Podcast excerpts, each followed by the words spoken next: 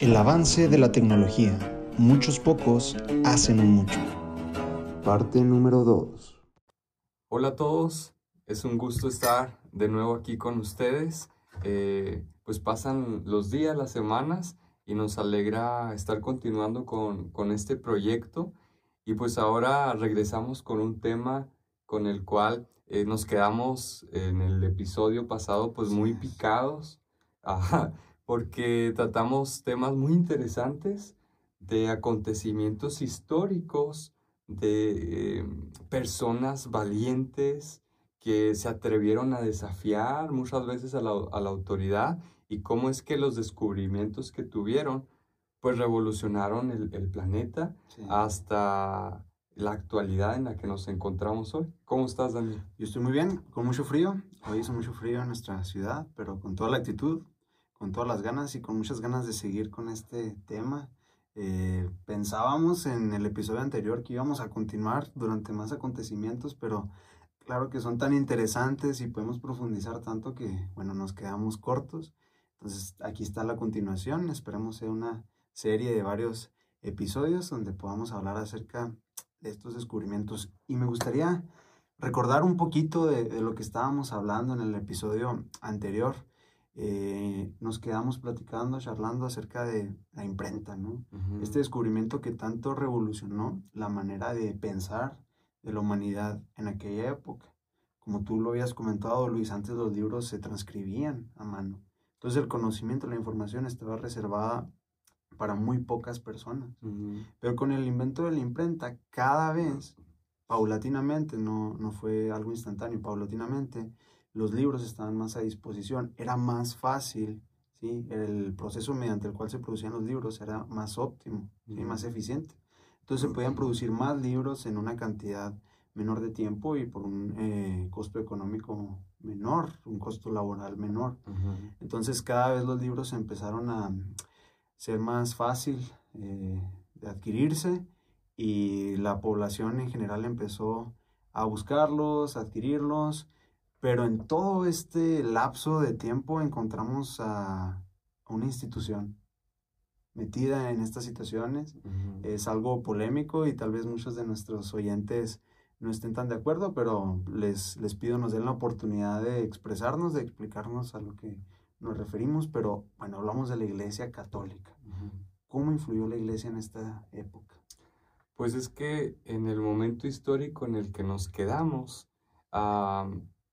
la humanidad eh, viene saliendo de un periodo que se le llama el oscurantismo, en donde pues la institución de la Iglesia Católica realmente, y no es algo que nos estemos inventando, cualquier persona puede consultar los libros de historia, puede ponerse a investigar y se va a dar cuenta de eso, que la, institución de la Iglesia Católica ah, prácticamente eh, gobernaba y hacía lo que ellos querían y el acceso al conocimiento era restringido para ellos y prácticamente para la élite más poderosa. Antes de la llegada de la imprenta, imagínate qué, qué vida, uh, qué mundo era en el que se encontraban las personas, en la que, aunque quisieran, no, no podían tener acceso al conocimiento. Los libros, como tú lo mencionaste ahorita, pues eran muy escasos porque el proceso para hacerlos era pues a mano, era muy artesanal. Y llega el invento de la imprenta, eh, que si no recuerdo mal fue Gutenberg, ¿verdad? El, quien, quien inventó, quien descubrió eh, este maravilloso invento.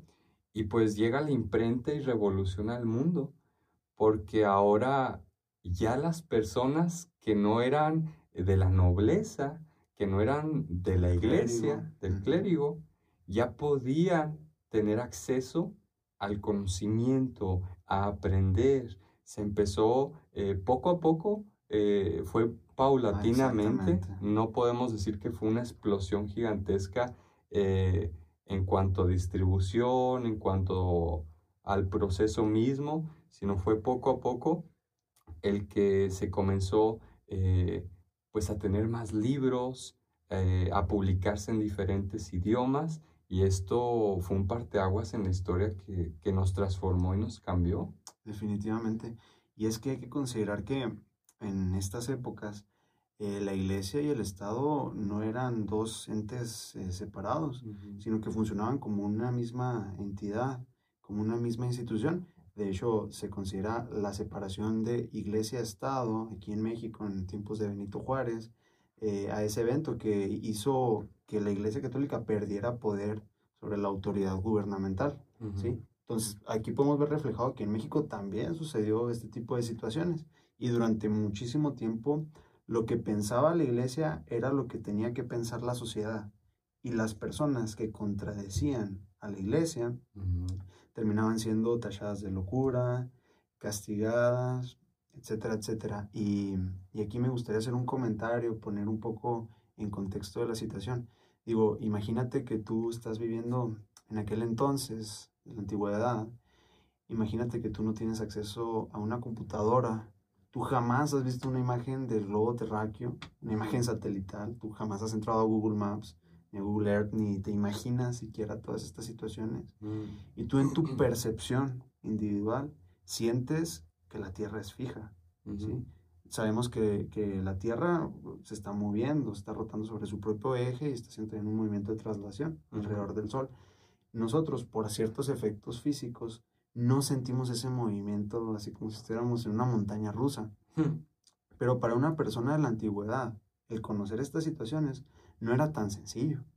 Si nos ponemos en sus zapatos, es totalmente entendible y normal que ellos pensaran que la Tierra era el centro del sistema solar, que era el pensamiento y era el pensamiento de la iglesia entonces.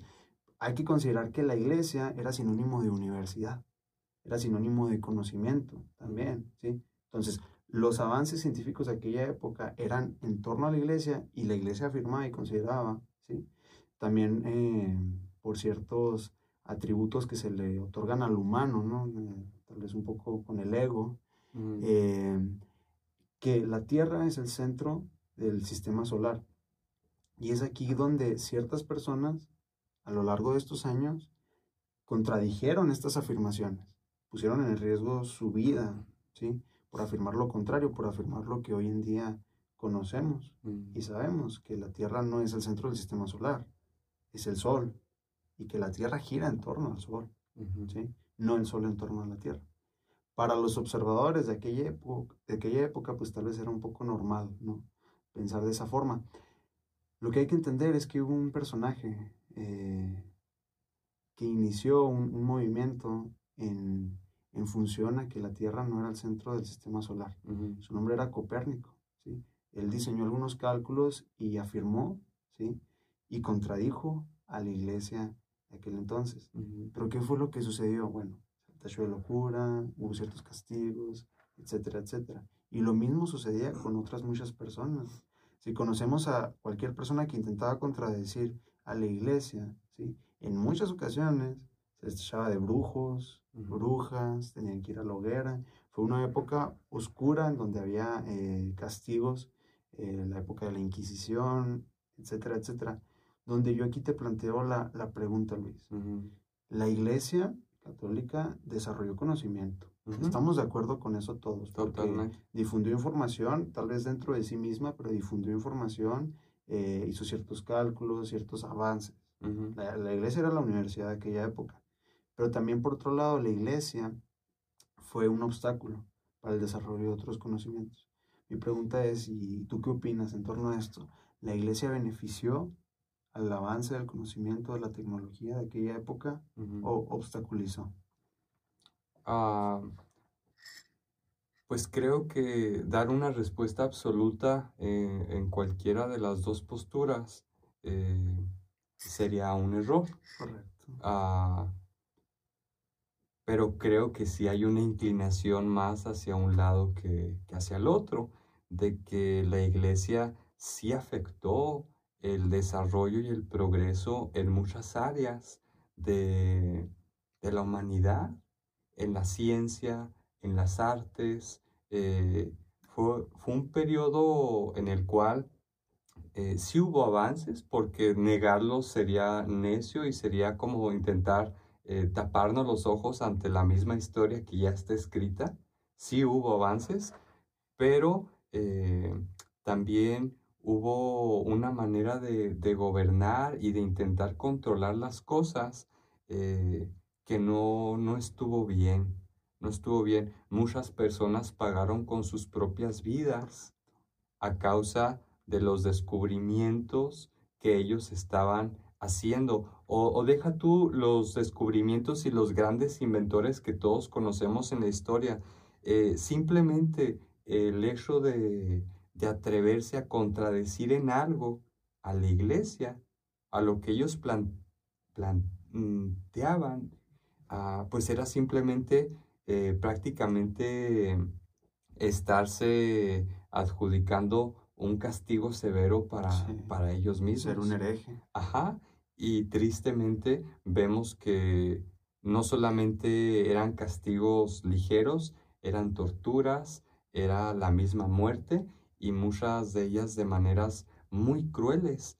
Y tocaste el, el nombre de un personaje histórico como Copérnico, que imagínate tú que qué valiente y qué osadía también de, de él de atreverse a desafiar a la iglesia, al poder, a la institución que tenía todo el control y decir, no, es que en esto no estamos correctos. Y, y pues fue algo que, que cambió y transformó el mundo. Y hoy en día, como ahorita lo mencionabas también, eh, es muy fácil para nosotros, con el acceso que tenemos a la información y a todas las cosas, juzgar muy fácilmente eh, a, las personas del pasado, de que, ay, pues es que, pues que no pensaban, pues, ¿cómo, ¿cómo, es que se les ocurría que, que la Tierra era el centro de, del sistema solar, del universo? ¿Cómo, ¿Cómo es que creían que las órbitas eran perfectamente eh, circulares? circulares? Ah, es que y nos ponemos en una postura en la que realmente no estamos siendo realistas eh, y no estamos pensando en el contexto, en la época, en los recursos que ellos tenían. Eh, y al voltear hacia atrás, en cualquier etapa, aún en las etapas más oscuras y tristes de la historia, encontramos a personas muy ilustres que en sus áreas, no solamente en la ciencia, en la literatura, en el arte eh, y en muchas otras áreas, en su misma vida cotidiana, ahí en las personas que les rodeaban, hicieron un impacto y transformaron eh, pues su entorno. Sí, definitivamente. Y es que si nos ponemos a, analizar todo este contexto, nos vamos a encontrar con que la iglesia en ciertas áreas benefició, sobre todo en el área del arte. Por ejemplo, eh, el arte de la antigüedad estaba siempre relacionado con, la iglesia, con la construcción de, catedrales, por ejemplo, eh, todo lo que es el arte gótico, etcétera, etcétera. La pintura pues estaba intrínsecamente relacionada con pinturas acerca de pasajes bíblicos, pinturas acerca de personajes de la Biblia y de esa cosmovisión que se tenía de todo esto. También me gustaría resaltar por ahí la, la historia de, otro personaje que sucedió a, Copérnico, que fue Galileo. Ok. Galileo Galilei. Y se me hace muy interesante su historia porque él en un principio fue muy apoyado por la iglesia. Mm. Él, bueno, inventó eh, algunas cosas, entre ellas eh, el telescopio. Okay. Eh, en sus primeros prototipos el telescopio no tenía un alcance a nivel planetario, por así decirlo, no se podía observar el espacio con detalle, pero mm. sí funcionaba para ver de más de cerca eh, cosas que estaban en el mismo planeta, a, cierta cantidad de metros, por ejemplo, como un miralejos, pero el predecesor del telescopio, ¿no? Entonces, periscopio, no sé.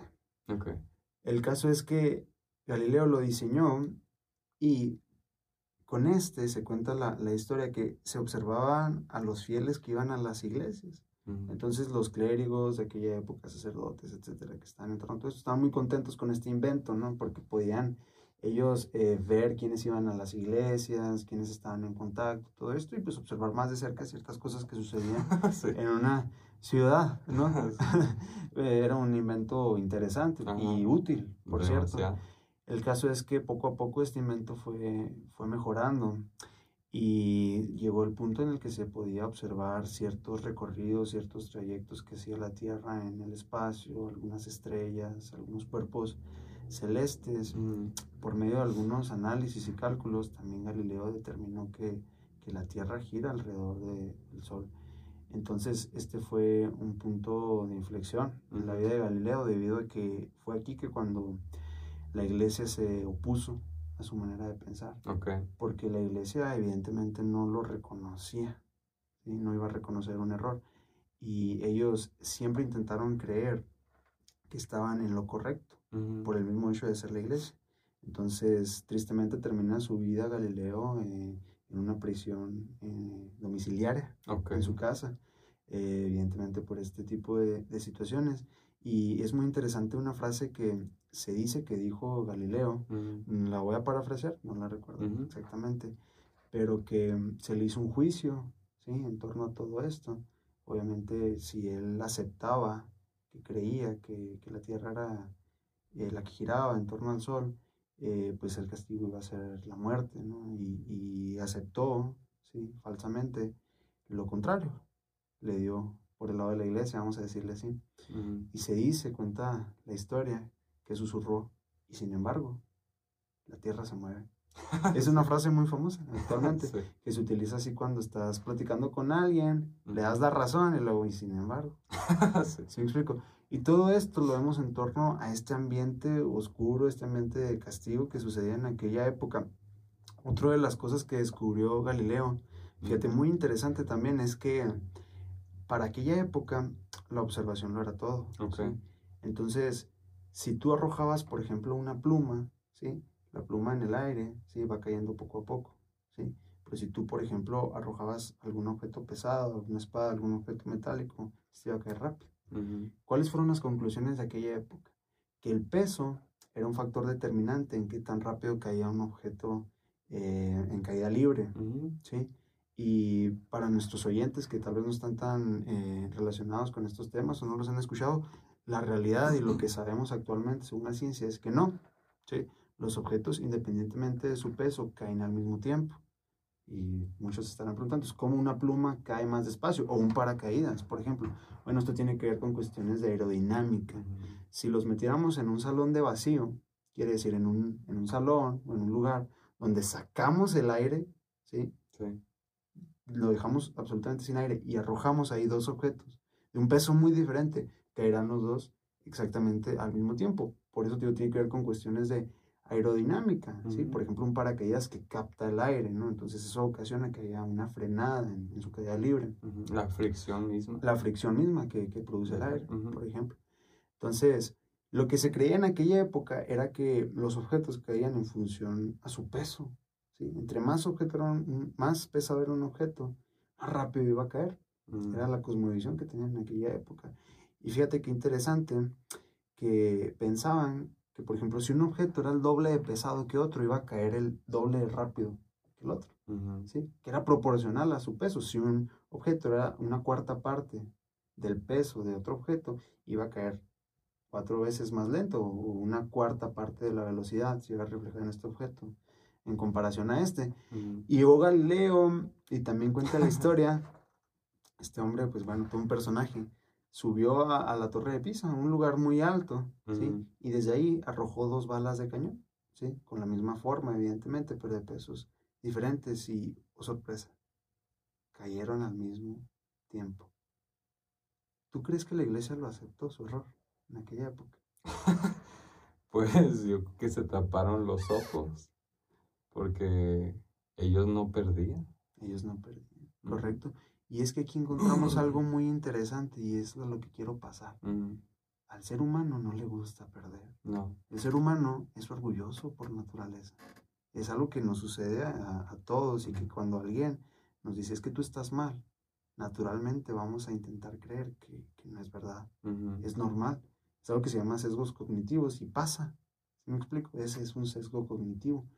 Cuando nosotros le invertimos mucho tiempo, mucho dinero, nuestra vida a creer una cosa, Mm, y alguien llega y nos dice, ¿sabes qué? Es que eso que tú estás creyendo no es verdad. Nuestro primer pensamiento va a ser, ¿sabes qué? No es verdad. Eso que tú me dices me estás queriendo engañar. Porque tu mismo cerebro intenta protegerte a ti de que dedicaste tanto tiempo en creer algo, Sí. invertiste tanto esfuerzo en creer algo y terminó siendo falso. Duele en el ego y duele en el orgullo, ¿no? Sí, si lo viéramos desde esa perspectiva. Y lo vemos desde un punto de vista más global. Es rarísimo, ¿sí? Más allá de razones políticas y de imagen, pero es rarísimo que un presidente acepte que está equivocado. Pues sí. Sería rarísimo que algún director técnico de fútbol acepte que no tuvo el mejor planteamiento con su equipo. Siempre le van a intentar echar la culpa a otros factores externos, ¿sí? Obviamente por proteger su imagen, su posición, ¿sí? Pero también tiene que ver con cuestiones de orgullo, ujú, tiene que ver con cuestiones de integridad, ¿sí? Ellos mismos van a intentar hacer creer que están en lo correcto. Y eso pasó con la iglesia.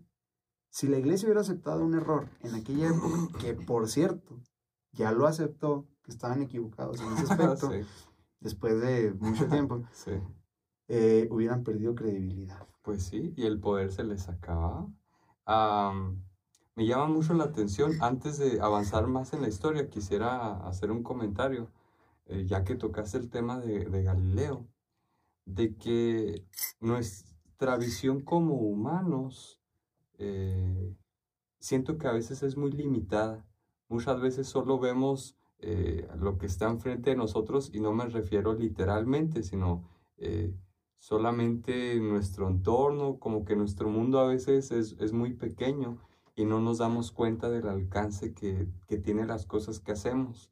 Y digo esto por, por ese descubrimiento que hizo Galileo de, telescopio, con el cual pudo comenzar a ver mejor el espacio, ver cuerpos celestes, eh, comenzó por medio de cálculos, de matemática, a llegar a ciertas conclusiones que al final terminaron siendo revolucionarias por lo que afirmaba, Ah, pero lo quiero llevar un poquito a la actualidad. ¿Cómo es que ese invento de más de 500 años, eh, más o menos por, por ahí, eh, lo seguimos usando y, y nos sigue arrojando cosas nuevas cada vez? Hace poco eh, se pudo fotografiar por primera vez en la historia lo que viene siendo eh, un agujero negro y se siguen encontrando nuevas galaxias, se siguen encontrando eh, nuevos planetas. eh, hace poquito se acaba de lanzar un nuevo telescopio al espacio, no recuerdo el nombre, eh, pero muchísimo más potente que el que tuvimos por dos décadas, poquito más de dos décadas. Ah, entonces, el impacto que tuvo ese descubrimiento lo seguimos viendo hasta hoy en día, mucho más potencializado, ¿verdad? Porque a lo largo del tiempo es bueno y es ideal que las cosas las mejoremos Claro. que no nos quedemos en un punto fijo, ¿no? Sino que tomemos lo bueno y de ahí lo empecemos a mejorar.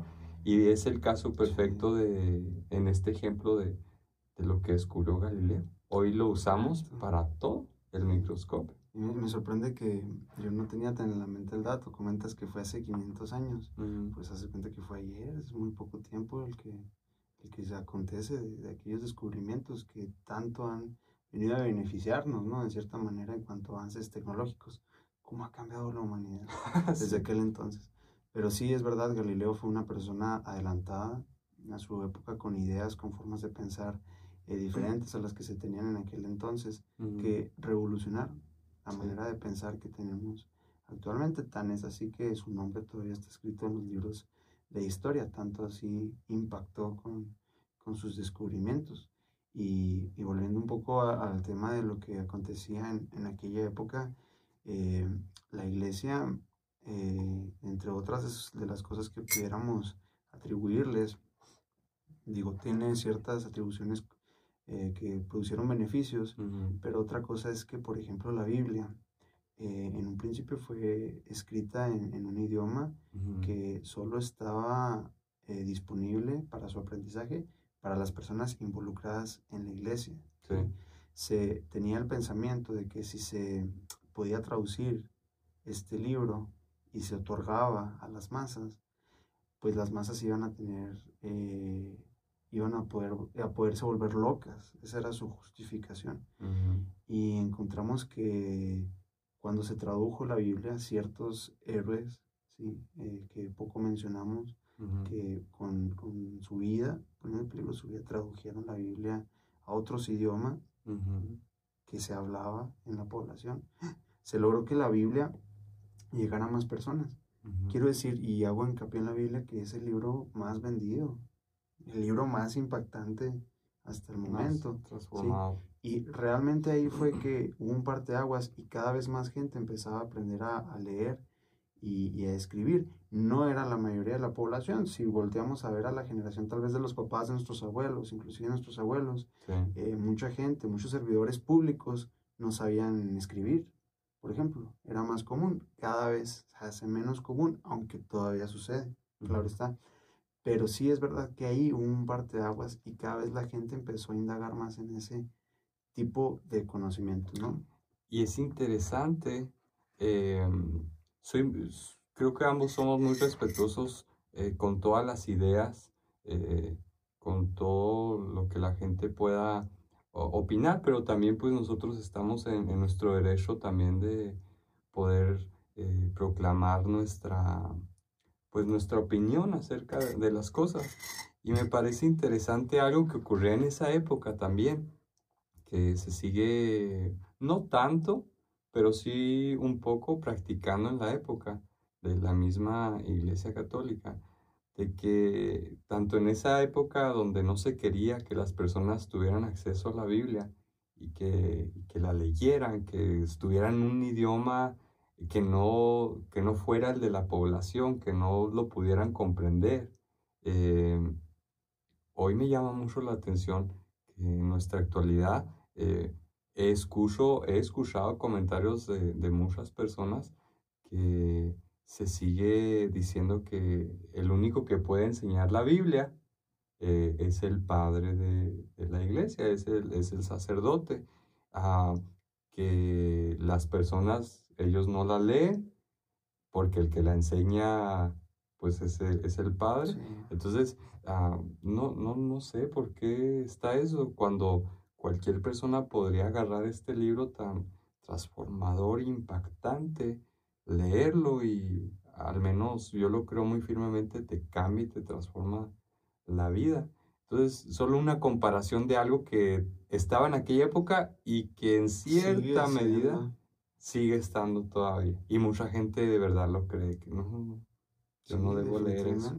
Y es que, bueno, por ejemplo, otra cosa de las que se les atribuye a la Iglesia Católica en torno a todo esto es que también muchos libros que impartían conocimiento que contradecía sus ideas, que tal vez era conocimiento verdadero, eh, se, se, tallaban de satánicos. Había, de hecho, eh, quemas de libros eh, donde tenían que tirar los libros las personas porque si los tenían ya eran tallados de satánicos, de herejes, de brujos, etc. Por todo este panorama ambiente que, que la iglesia misma produjo en aquella, en aquella época. Y sí me gustaría dejar bien claro algo, que somos respetuosos, ¿verdad? Eh, no, no queremos eh, imponer nuestra opinión ante la de nadie. Somos conscientes de que, por ejemplo, si alguna persona muy religiosa está escuchando eh, este episodio y por ahí investiga un poco en fuentes católicas, le van a encontrar otra versión. La versión que nosotros estamos platicando es la versión que se comparte en la mayoría de historiadores, ¿sí? Yo he visto opiniones, por ejemplo, de padres, de sacerdotes que dicen, no, es que la cosa no fue así, como tú dices, la cosa fue diferente y la iglesia nunca hizo nada malo. pues si quieren creer eso, está bien y lo respetamos, ¿sí? Eh, pero de igual forma nosotros tenemos otra opinión en base a otros datos, a otros fundamentos que están literalmente al alcance de un clic para todos.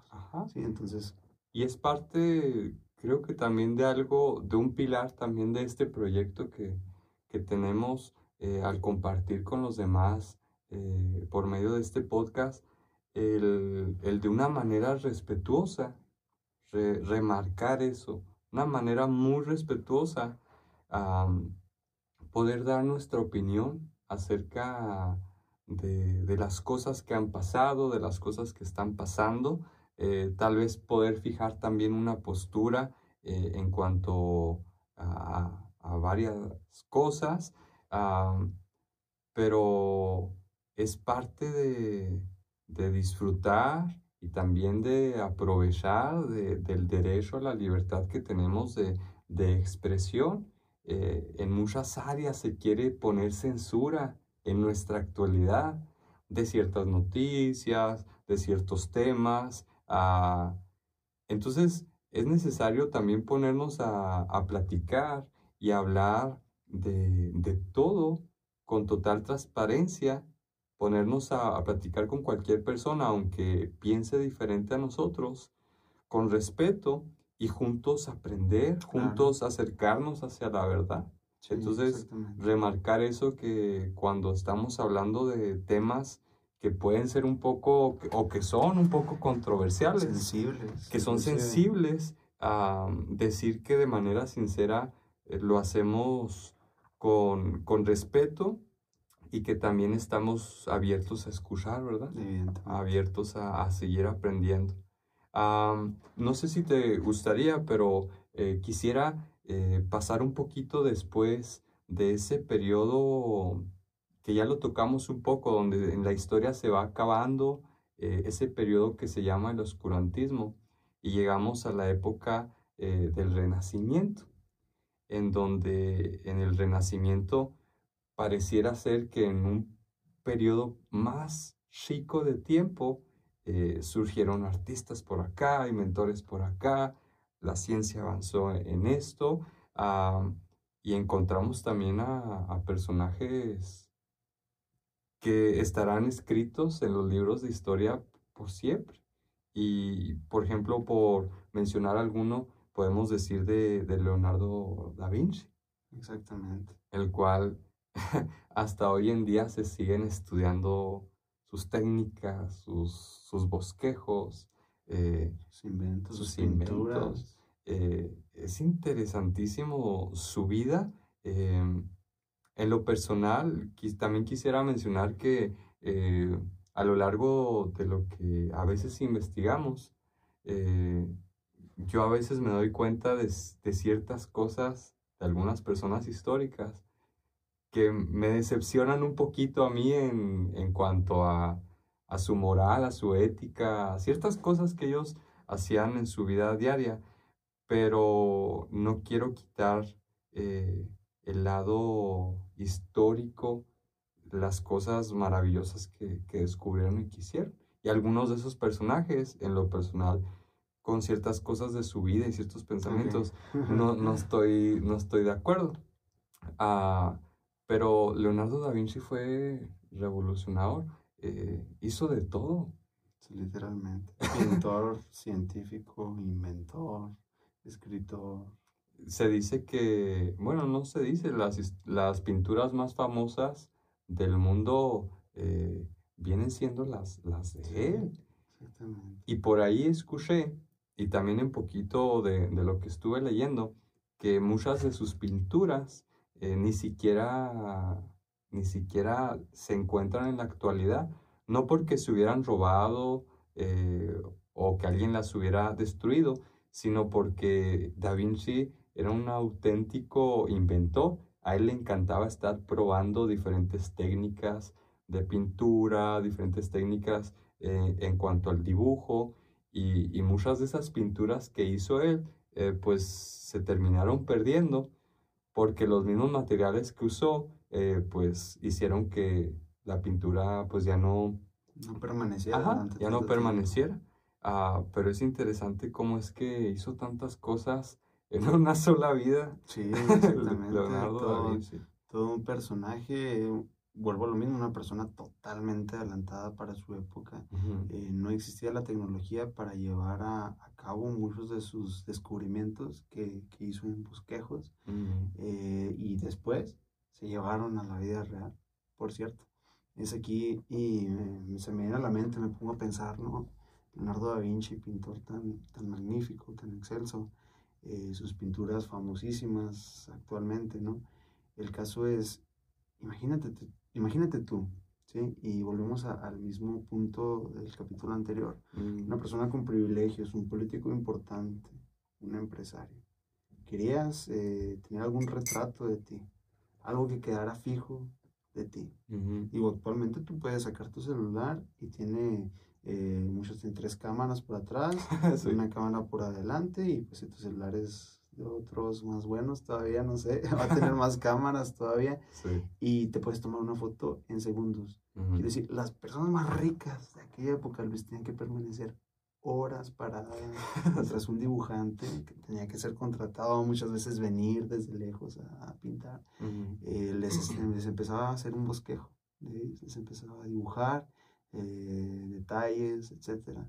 Horas parados ahí para al final tener una pintura tuya, algo que perdurara de ti. Qué interesante es lo rápido que, que ha avanzado el mundo, ¿no? En cuestión, por ejemplo, de la fotografía, que fue un invento revolucionario también. El, el caso es, y algo que también eh, quería comentar, porque se me vino a la mente, Ujú. que ya ves que en internet hay mu- hay muchos test y páginas de todo esto que te dicen tu personalidad a lo que te vas a dedicar. Eh, lo recuerdo porque lo tengo muy presente que una de, la- de, los, de las páginas a las que entré Mm. eh, decía el IQ de las personas más famosas eh, de la humanidad. ¿Ah, sí? ¿sí? Entonces, evidentemente, pues uno duda, ¿no? De la veracidad de todos estos tests. Ujú. Pero yo recuerdo muy claramente que se decía que Da Vinci era la persona más inteligente de todos los tiempos, por sobre Albert Einstein, por sobre Isaac Newton, por sobre Tesla. o sea, a, a la magnitud de, de este personaje. Pero sí, es, es impresionante cómo, cómo en aquella época muchas de las facilidades que tenemos hoy no las tenían, No. para nada. Y el caso, por ejemplo, en especial de, de él que estamos hablando, eh, es interesante que mucho de lo que se conoce en la actualidad, que sabemos que hoy en día cada día se descubre algo nuevo, pero de las bases, por ejemplo, de la anatomía, vienen de descubrimientos que, que él hizo al hacer, ¿cómo se llama cuando abren un cuerpo humano que ya está muerto? Autopsia. a- al hacer au- autopsias eh, a cuerpos y, y por ahí leyendo, también investigando, se menciona que eh, no, lo, no lo vi como tal. Debe haber ilustraciones de los bosquejos de él eh, en el área de, de la anatomía, pero escuché y leí un poco de que el detalle al grado en el cual eh, dibujaba cada parte y cada sección eh, muscular era, Impresionante. era impresionante. Y ahí hay, hay como un, un cierto punto eh, que no todos compartían, pero que sí muchos inventores de la antigüedad tenían en común, de que sabían dibujar. O sea, imagínate que estás descubriendo algo, bueno, pues, ¿cómo lo plasmo? Necesito Claro. tener un buen dibujo de esto. Y, y de hecho lo comentabas en el primer episodio, ¿no? La importancia de la representación gráfica. Si no mal recuerdo, fue con lo que empezamos. Ajá. De cómo eh, las pinturas rupestres que se hacían en cuevas y todo esto empezaron a formar una idea de pensamiento que perdurara. Ajá. ¿sí? Y lo mismo volvemos a los inventos de la actualidad. Qué interesante. ¿no? Es, es muy interesante y cómo estaba adelantado a su época, como muchos otros, donde mucho tiempo antes de que el hombre llegara a poder eh, siquiera tener un proyecto fiable para que volara, él ya tenía bosquejos y no hay dibujitos ahí eh, medio chafas. Respaldados con matemáticas. unos bosquejos que, que yo creo que ahorita en AutoCAD, en SolidWorks, para ponernos a hacerlos. buen problema. Sí, está canijo. Ah, y él los tenía detallados de paracaídas, de cierto, mencionaste creo, ah, tipo un helicóptero. de helicóptero. Diferente, evidentemente, a los helicópteros que conocemos actualmente. Creo que también eh, algún traje submarino por ahí eh, había escuchado. Fíjate. Y luego también eh, aquí tal vez nos podemos, no, no lo vamos a tocar porque será un episodio tal vez más adelante, pero cómo es que Da Vinci, eh, muchos de sus inventos eran hacia el lado de la guerra. Evidentemente. Cómo es que eh, te- como que tenía una cierta fascinación por inventar artefactos de Bélicos. guerra, ajá, Eh, y es interesante ese punto que nomás lo tocamos así poquito, porque después hablaremos más de, de ello, pero cómo es que la guerra impulsó, los impulsó y, y, ha sido algo que ha hecho un gran avance ah, y es como, híjola, por ejemplo, a nosotros que nos encanta la tecnología y los descubrimientos y todo eso, es como, wow, sí, hoy tenemos grandes cosas, pero ¿a qué costo? Evidentemente. Y fíjate, me da entrada a avanzar un poco más en la historia y era lo que habíamos comentado, pero ¿cómo Cristóbal Colón eh, obtuvo el apoyo de los reyes de España? Sabes, Portugal estaba buscando rutas comerciales para comerciar con India, para comerciar con China, tener eh, seda, ¿no?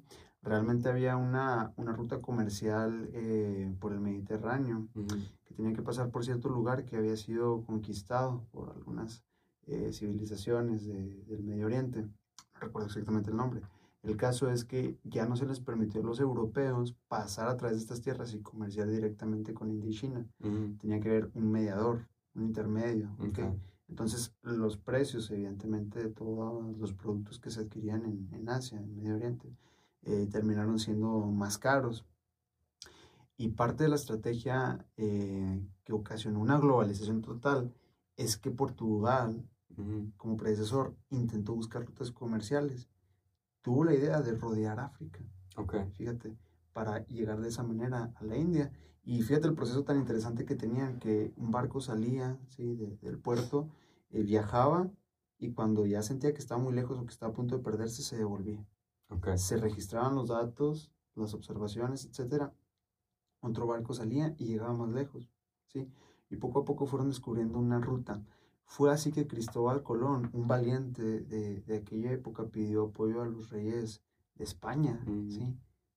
¿Por qué fue que le apoyaron tan de pronto? Probablemente es porque había una competencia por ver quién era el dueño de los mares, por mm. ver quién tenía el dominio militar Qué interesante. En, en, ellos, sí. Mm. Tanto fue que por obra de, de ciertas eh, situaciones, Cristóbal Colón buscando una ruta para la India, terminó en, América y murió pensando que, que estaba en India.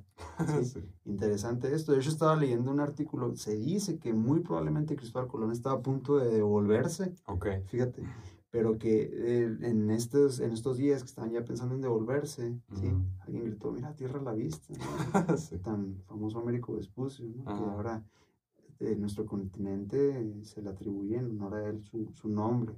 Fíjate, y aquí encontramos que, como tú comentas, la guerra impulsó desde atrás el avance de la humanidad en cuanto a tecnología. Fíjate qué interesante, porque otro punto de vista es que la guerra lo detuvo. ¿sí? Y después tal vez que entremos a, las guerras mundiales, en aquellas épocas de avances tecnológicos, nos vamos a adentrar un poquito más y vamos a ver cómo la guerra propició el cierto avance y lo detuvo, lo obstaculizó, obstaculizó en ciertas épocas. Pero es interesante todo esto, un choque cultural tremendo cuando españoles, europeos en general, llegaron a América, se encontraron con las formas de pensar que tenían los americanos, los americanos con las formas de, de pensar que tenían los europeos hubo guerras, hubo conflictos, hubo epidemias, y hubo colonización y hubo esclavitud. Y nos entramos en una época diferente, ¿no? Aquí en México, la, Nueva España, donde las personas que vivían aquí eh, fueron de cierta manera explotadas laboralmente como mano de obra baratísima. La inversión venía totalmente de España. Mucha gente de España procedente llegaba aquí a vivir a, nuestro país, en aquel entonces Nueva España, para establecerse, buscar recursos, minar, eh, sacar metales preciosos, comerciar las nuevas especies que se encontraron aquí, etcétera, etcétera. Choque cultural enormes, frutos que no se conocían en América se trajeron, frutos que no se conocían en Europa se llevaron. El caballo pisó tierras americanas eh, recordemos que aquí en América no, no había este animal que tanto benefició realmente a la humanidad porque le ayudó en trabajos de carga, para agricultura, ganadería y en cuestiones bélicas. De igual forma, entonces ahora los países ya no se concentraban tanto en buscar las rutas comerciales, que por cierto lo hacían, pero otra de, sus concentraciones fue expandirse por el continente americano, buscar territorios. ¿Quiénes fueron las principales potencias en esto? Bueno, pues España y, Portugal, principalmente. En, otro puesto también está Inglaterra, que colonizó más al norte. Y nos entramos en esta época de conquista y de globalización. Poco a poco fueron eh, repartiéndose los territorios aquí en América y pasaron a conquistar territorios de África. Mm. Quiero decir, intrínsecamente la guerra hizo que el mundo se globalizara y que hubiera comunicación. Sí. Y aquí se abre como que el abanico de posibilidades de cosas sobre las cuales hablar. Ah, tal vez eh, más adelante, ahorita no es la línea que llevamos, eh, al menos de esta miniserie de episodios del avance de la tecnología, pero más adelante sería bueno eh, ver las conquistas que hubo alrededor del mundo. me gustaría mencionar solamente de eso que siento que a veces de mala manera o por ignorancia misma, eh, cuando volteamos y vemos la historia y vemos eh, el pasado, nada más está en nuestra mente Europa. No, sí, Europa, tal vez un poco de Asia, pero en, sí el, el, eje central a veces de nuestro pensamiento en la historia antigua es Europa. Ahí había conocimiento. Ajá, ahí había conocimiento, ahí había avances, había grandes inventores. ¡Wow! Sí, Europa. Pero eso es alejarnos de la realidad porque eh, los nativos que se encontraban eh, en estos territorios tenían avances impresionantes, tenían eh, en su forma de ser como cultura cosas impresionantes. En Europa no tenían drenaje, no, no tenían sistemas de drenaje. Por cierto. Las grandes ciudades, eh, que era, wow, las referencias del mundo, supuestamente para ese, para ese momento, y no tenían sistemas de drenaje. Y acá las culturas prehispánicas, eh, todo lo que fue Mesoamérica, Aridoamérica, ah, todas estas culturas encontramos que eran civilizaciones bien organizadas, que tenían eh, una sociedad también organizada, eh, que hacían cosas... Una arquitectura. Ajá. Impresionante. Arquitectura impresionante. Y, y, aquí lo que más ahorita en mi mente se me viene en este momento eh, es, es su ingenio a la hora de construir, a la hora de poner sus sistemas de, de drenaje, que hasta la fecha siguen funcionando. Y es que es muy interesante, me, se viene también a la mente un programa que tú me recomendaste, un podcast que se los recomendamos, se llama La verdadera historia de, de México. Eh, no recuerdo el nombre de, la persona que, que, narra estos episodios, que los interpreta, pero una de sus opiniones es que le molesta mucho que digan que aquí en, en, América los que ayudaron a construir las pirámides y, y la urbanización fueron los alienígenas. Se le parece una manera de denigrar, denigrar a la gente de aquella época que realmente era sabia y era inteligente, evidentemente. Muchas veces no lo tenemos tan en la mente por el mismo contexto de, que la historia la cuentan los vencedores.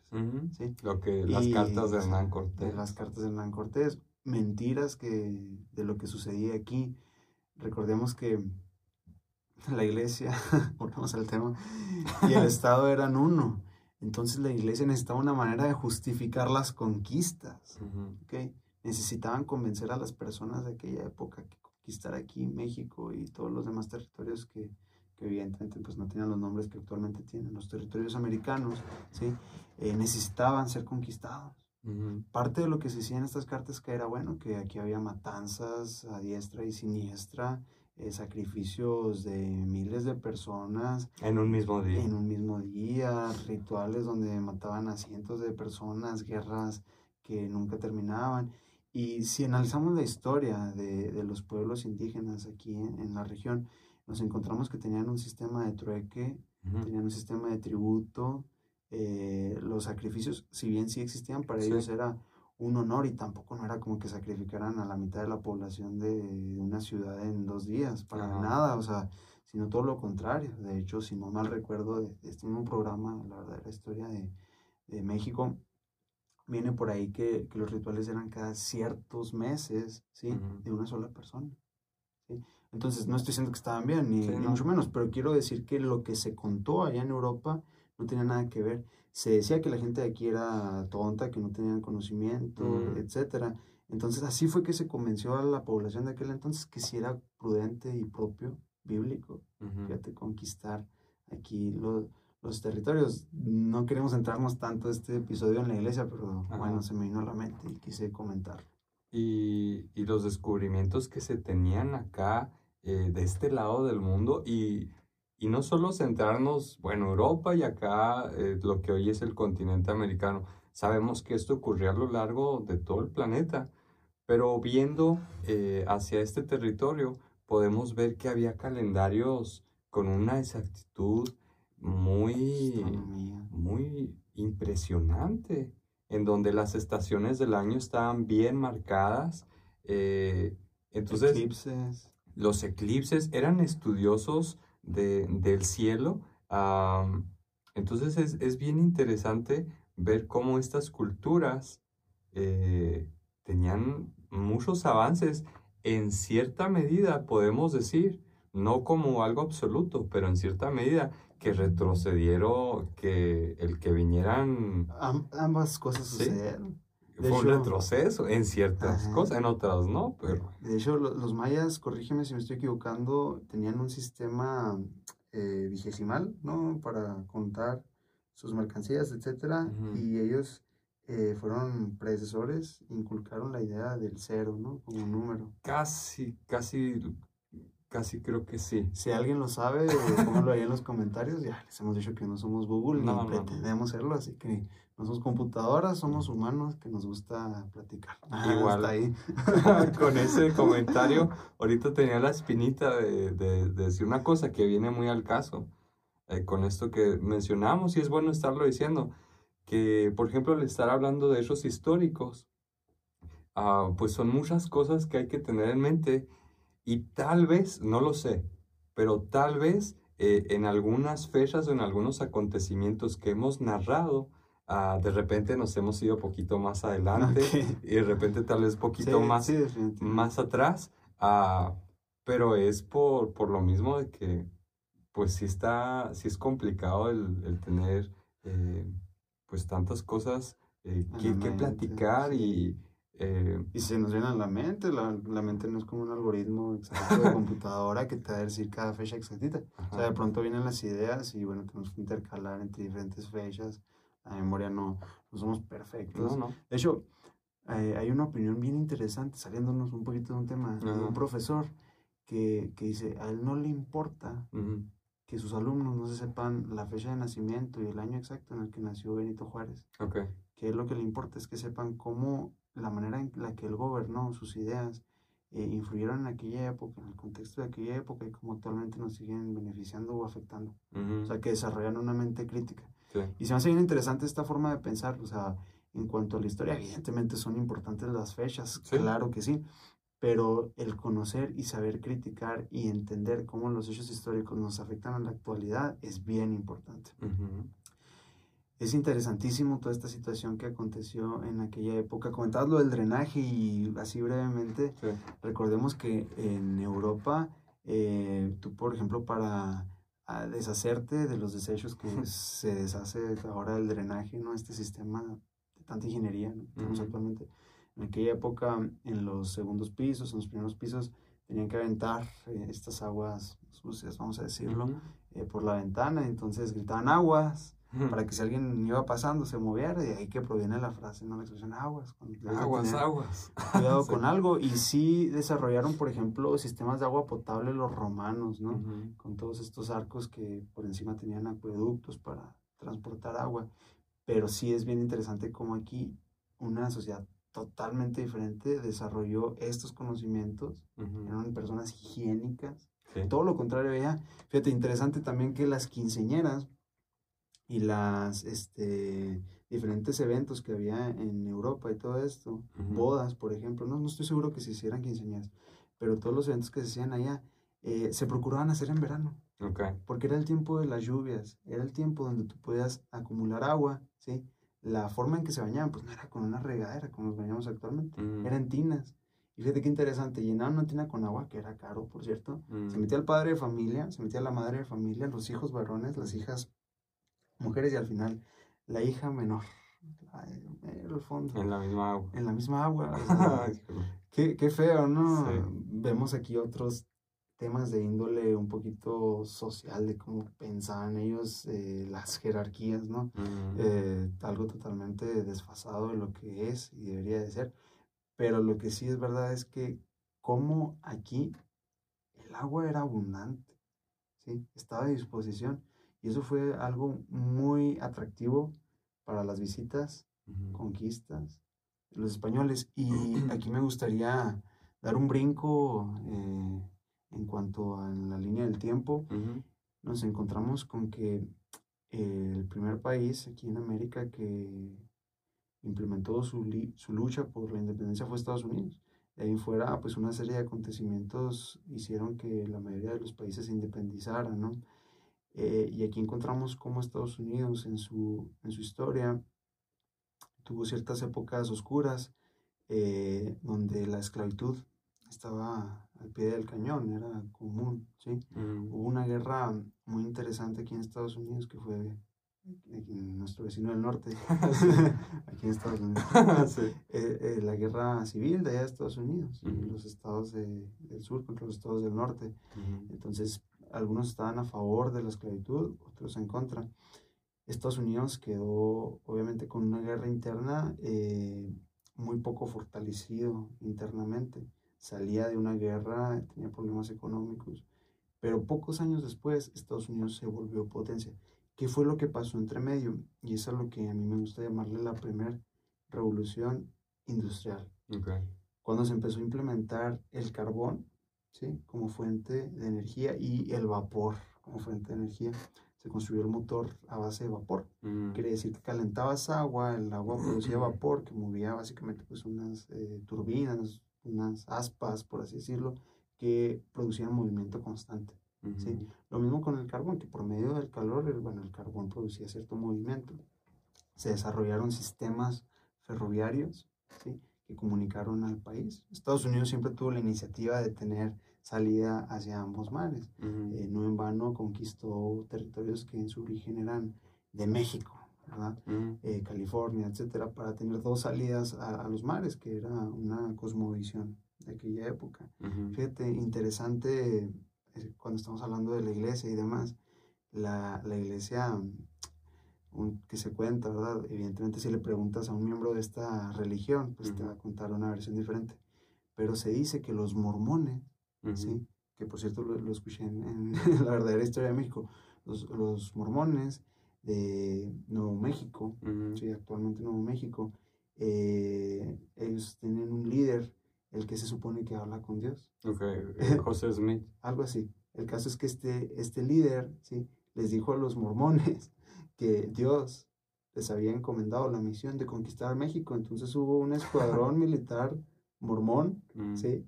Que invadió México en conjunto con el ejército estadounidense. Y es aquí donde uno se da cuenta cómo los fines políticos han estado bien inmiscuidos en toda esta situación en torno a la iglesia católica, los mormones, por ejemplo. Es que los intereses de los poderes mueven prácticamente al mundo. No debería ser así, pero es la realidad que nos encontramos. Y en, eh, a mediados del siglo XVIII o principios del siglo XIX, que, híjola, no quiero errar, pero de todas maneras, pues si, si me equivoco, ahí es donde se sitúa eh, lo que viene siendo la, la revolución industrial y fue algo que si ya, habíamos, ya habíamos visto parteaguas que transformaron la imprenta, eh, muchos otros descubrimientos, este fue algo muy, muy grande. El mundo se transformó Evidentemente. totalmente. Y es que antes para producir piezas de ropa, por ejemplo, tú tenías que hacerlas de una manera artesanal, con la ayuda de muchísimas personas, etcétera. Entonces no había una producción industrial como tal. Bueno, se inventa, por ejemplo, eh, se descubre el carbón como forma de energía y en las fábricas, en las manufacturas se empieza a implementar. Entonces ahora la fuerza de trabajo era muchísimo mayor y la capacidad de producción era mayor. Entonces ahora no solo la ropa eh, de cierto tipo, etcétera, estaba más a disposición de la gente, sino que también ahora la gente pobre ¿sí? tenía más acceso a estos recursos, porque sí empezó a circular la economía. La economía debemos entender como eh, demanda, ¿sí? oferta y demanda. Cuando hay mucha, mucha oferta de algo, los precios decaen.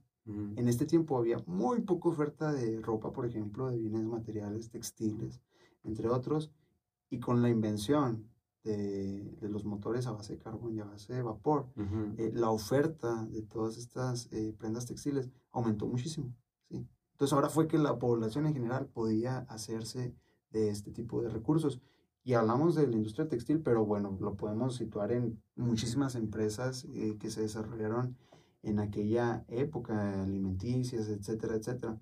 Y nos encontramos con que aumentó y mejoró la economía de estos países. Los puertos eran más grandes y sucede también algo. Comenzó la contaminación en ese entonces. y bien fuerte. Ahí hay un tema social que también, o, ahorita, minutos atrás, acaba de mencionar que, acabamos de mencionar que los factores políticos, los intereses de ellos mueven el mundo, pero también hay temas eh, sociales que impactan. Y en el caso de la revolución industrial ocurrió algo muy interesante. Ahí estaba leyendo un poco de anécdotas de, esa época que se encuentran registros. Y se dice que cuando pues ya comienza a haber muchas vías eh, ferroviarias, y que se comienza a transportar muchísimo material de un lugar a otro mucho más fácil, ah, pues ya era más común el hecho de, de, tener que ir a la estación de tren. Y el, el simple hecho de tener que ir a la estación de tren surgió algo interesantísimo, porque ya las personas tenían que salir de su hogar. No es que antes no salieran, pero sí estaban más, más aisladas, más guardadas. Y al salir a un punto de encuentro en donde tal vez tenían que ir a despedir a un familiar, a alguien que se tenía que ir a trabajar, dio el paso a que la industria de la moda, de las industrias textiles, eh, comenzaran a crecer, porque ya la gente le importaba más eh, el cómo se veía. Y, fue, fue ahí donde uno de los puntos grandes en donde la moda, todo lo que viene siendo el vestir, eh, comenzó a explotar porque ya a la gente le importaba. Y otra cosa bien interesante de eso, no recuerdo el nombre, creo que es un nombre conocido, eh, de alguien que se le ocurrió, ya cuando estaban implementadas las vías ferroviarias, eh, en su principio era para transportar grandes cantidades de, materia prima, para que después se elaborara eh, algún producto. Y este hombre se le ocurrió, que no me acuerdo el nombre, se le ocurrió la idea de comenzar a relacionar esto con agencias de viajes, en donde ahora las personas se podían subir al tren, podía haber ciertos vagones en donde no era para cargar eh, materia prima, sino que eran vagones eh, turísticos. en donde podían ir cómodamente y llegar a destinos, a llegar a costas, llegar a ciertos lugares. Y también ahí fue un auge muy grande de lo que viene siendo la industria eh, turística y eso se deriva de pues, la revolución industrial.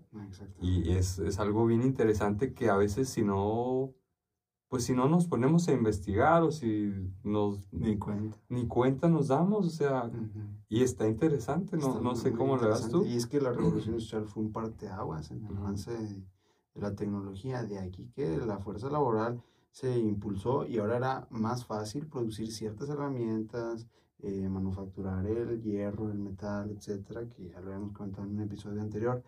Y todo esto ocasionó una serie de eventos que hizo que las comunidades y la tecnología fuera aumentando poco a poco. De hecho, tiempo después, eh, de hecho un poco retrasado, México también en tiempos de Porfirio Díaz, por ahí me imagino que la mayoría saben, se empezaron también a construir muchas vías ferroviarias. Ya había anteriormente de Porfirio Díaz, pero Porfirio Díaz implementó más, ¿sí? Realmente hizo que México se conectara en muchas de las situaciones. Y ahora el comercio era mucho más fructífero en México. La economía en ese tiempo avanzó. Dejamos de lado, obviamente, muchas eh, cosas que Porfirio Díaz también cometió que hacen que no sea su mandato del todo correcto, ¿no? Por ahí sí escuchan que Porfirio Díaz fue el mejor presidente de México. Bueno, cada quien puede tener su propia opinión. Obviamente Porfirio Díaz también tuvo sus defectos en muchas situaciones conocidos en la historia y también hizo muchos avances conocidos también ya en la historia actualmente. Sí, ya no es tanto un tabú que se tenía eh, tiempo atrás decir que Benito Juárez fue el héroe y Porfirio Díaz fue el, el villano, ¿no? Y, y, bueno, no fue para nada la situación. Lo que sí es verdad es que en torno a, a toda esta época, para cuando México empezó a promover el uso de trenes, para cuando México empezó a, meterse un poco, a subirse en este, en este tren de, del avance. Eh, es aquí que también se desarrolla, a mí me gusta llamarlo como una segunda revolución industrial, así reconocen muchos. Mm. Ahora ya no solo se estaba desarrollando el carbón y el vapor, sino que se produjo la electricidad. Se empezó a utilizar el petróleo, la gasolina. Hablamos de Rockefeller, hablamos de Tesla, hablamos de Alba Edison, hablamos de otros muchos personajes, las guerras mundiales, la bomba atómica, el vehículo, Henry Ford, los aviones. Pero todos estos se los dejamos un poquito como spoiler para nuestro siguiente episodio. sí, otra vez nos quedamos igual que la vez anterior porque uh, hemos tratado temas muy buenos en esta ocasión creo que también, y es algo que me gusta y, que eh, vamos a intentar seguirlo haciendo y no irnos, no desviarnos eh, por otra línea, de que la historia, cuando veamos estos temas, hay que verla toda. Hay que ver eh, las opiniones que dan unos, las opiniones que dan otros, los hechos que están escritos, a dar también nuestra propia opinión pero no irnos ciegamente eh, bajo una idea, bajo un pensamiento, sino en la medida de, lo posible eh, intentar pues mostrar todo el abanico de, de, cosas que se cuentan, las que no se cuentan y pues, por qué no las contaron. Ah, entonces, eh, hoy tratamos a manera personal de conclusión de este episodio pues tratamos temas eh, muy interesantes. Sin duda alguna, la imprenta nos cambió. Hoy, hoy tenemos acceso a la información, a lo que los conocedores de aquella época ni siquiera se podían imaginar. Hoy podemos conocer prácticamente lo que queramos en cualquier idioma, en cualquier cosa que nos interese y viene de ese invento en donde Gutenberg desarrolla la imprenta. Vimos acerca de grandes eh, personajes que tuvieron mucha valentía, mucha osadía para realizar hazañas en contra de, la institución que tenía eh, el poder. Y, y cómo es que realmente el mundo se ha ido transformando a base de muchas variantes, muchas variables que, hay que considerar, los aspectos de la guerra, los aspectos del arte, los aspectos de la ciencia, eh, la iglesia, lo que tiene que ver eh, la religión en todo esto. Entonces, pues muy contento de estar aquí y, pues también eh, pues seguirle echando muchas ganas porque nos quedamos con temas también muy, muy interesantes para tratar. Así es, y ya saben, les recordamos que somos respetuosos de las opiniones y nos gustaría mucho que dejaras tu opinión aquí, si por ahí dijimos algo mal, algo incorrecto, si por ahí tú tienes otra forma de ver las cosas, eh, te pedimos la dejes de una manera respetuosa también tu opinión. Eh, te agradeceríamos. También por ahí está el botón de suscribirse, de like, no sé. Eh, estamos a su disposición. Seguimos echándole ganas. Ya este es nuestro quinto episodio. Creo que sí. Si no, si no estamos mal, es el quinto. Ajá. Eh, y estamos aquí, esperamos continuar, poco a poco ir mejorando, ir avanzando. Ujú. Eh, también si tienen algún tema de interés del que les gustaría que habláramos, déjenlo en los comentarios. Volvemos a recalcar lo que siempre decimos, no somos expertos en nada ni pretendemos serlo, simplemente nos gusta platicar, compartir nuestra opinión, eh, formar una idea ¿sí? en ustedes, cada quien podrá aceptarla, cada quien podrá retenerla, modificarla, la idea está ahí. Y sin más, pues no queda más que despedirme, agradecerles por su tiempo. Nos estamos viendo en nuestro siguiente episodio que va a tratar de cosas bien interesantes que nos apasionan, de hecho. Eh, y muchas gracias por su atención. Bueno, pues nos vemos pronto y que estén muy bien. Hasta luego.